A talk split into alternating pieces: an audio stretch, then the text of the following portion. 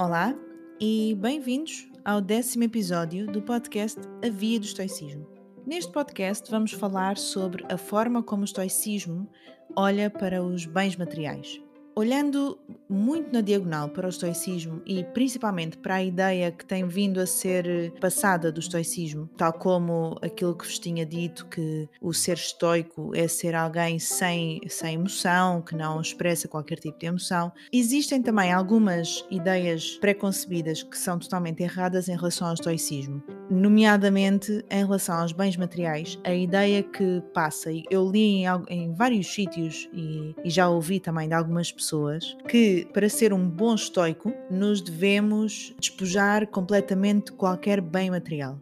Então, mas reparem, se isto fosse a verdade, se isto fosse a realidade daquilo que é o estoicismo, como é que conseguíamos explicar que um dos grandes estoicos foi Marcos Aurelius? Um dos maiores imperadores romanos, que claramente não vivia despojado de bens, não se despojou de bens à medida que ia avançando na sua vida e no desenvolvimento da sua prática estoica. Portanto, quanto mais não seja, logo aí encontramos uma barreira para esta explicação, para esta lógica.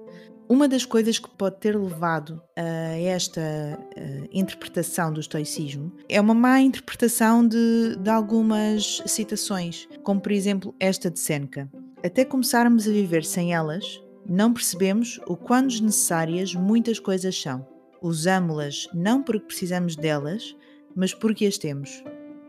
Ora, isto, se for mal interpretado, pode ser interpretado como nós não precisando de praticamente nada para viver. E, e, a realidade, convenhamos, a realidade acaba por ser um pouco essa. Agora, não significa que para ser um bom estoico, nós devamos estar completamente despojados de bens materiais.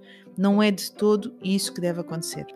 No entanto, também não significa que não se consiga ser um bom estoico se não tivermos uh, grandes bens materiais. Portanto, nem 8 nem 80 nós conseguimos olhar para trás, olhar para, a história do, do estoicismo e encontrar muitos exemplos dos dois lados do, do espectro. Portanto, nós encontramos muitos estoicos com níveis imensos de riquezas e bens materiais e outros que viviam muito abaixo do limiar da pobreza. E não é o facto de se ter muito ou pouco que faz de um ou de outro mais ou menos estoico. Isso não, não existe. A única coisa que define se se é um bom estoico ou não é a forma como se vive de acordo com as quatro virtudes mais nada é relevante para aqui a análise do que é, que é ser um bom estoico ou ser, ser estoico ou, ou não ser. Portanto, o estoicismo não nos diz nada em relação a isso, mas faz alguns alertas muito importantes. O primeiro alerta é este de que o que temos ou não temos não nos pode definir.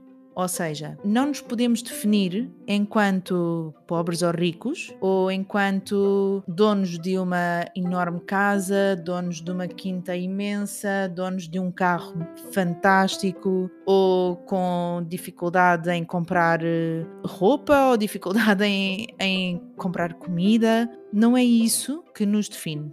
Como já disse, aquilo que nos define é única e exclusivamente a forma como agimos, a forma como atuamos em relação às virtudes estoicas. Não devemos deixar que nada de bens materiais nos defina. Nós não somos aquela casa, nós não somos aquele trabalho, nós não somos aquela roupa especial que se usa num momento qualquer especial. Nós não somos isso. Nós simplesmente estamos a, utilizar isso naquele momento. É alguma coisa que, muito bem, fomos nós compramos, tudo bem, mas não é propriamente nossa. Epictetus dizia também uma frase que é: Nunca podemos perder aquilo que na verdade nunca foi nosso. E ele defendia muito a ideia de que nós devemos tentar olhar para os bens materiais como algo que nos é emprestado, digamos assim. Ou seja, nós compramos, tudo bem, legalmente, digamos assim, na, na nossa vida, nós, tam, nós temos posse daquilo, mas não podemos deixar que o, a ligação a isso que nós compramos, a isso que é supostamente nosso, seja tão forte que, para além de, de ser nosso, que nós sejamos deles. Não sei se me estou a fazer entender muito bem, mas a partir do momento em que nós deixamos que algo material uh, seja assim tão importante para nós e que defina completamente aquilo que nós somos enquanto pessoas, a partir desse momento nós perdemos completamente o controle sobre aquilo que podemos ou não fazer. Perdemos completamente o controle porque vivemos apenas para satisfazer essa ligação que existe com os bens materiais e isso está totalmente fora de questão no estoicismo.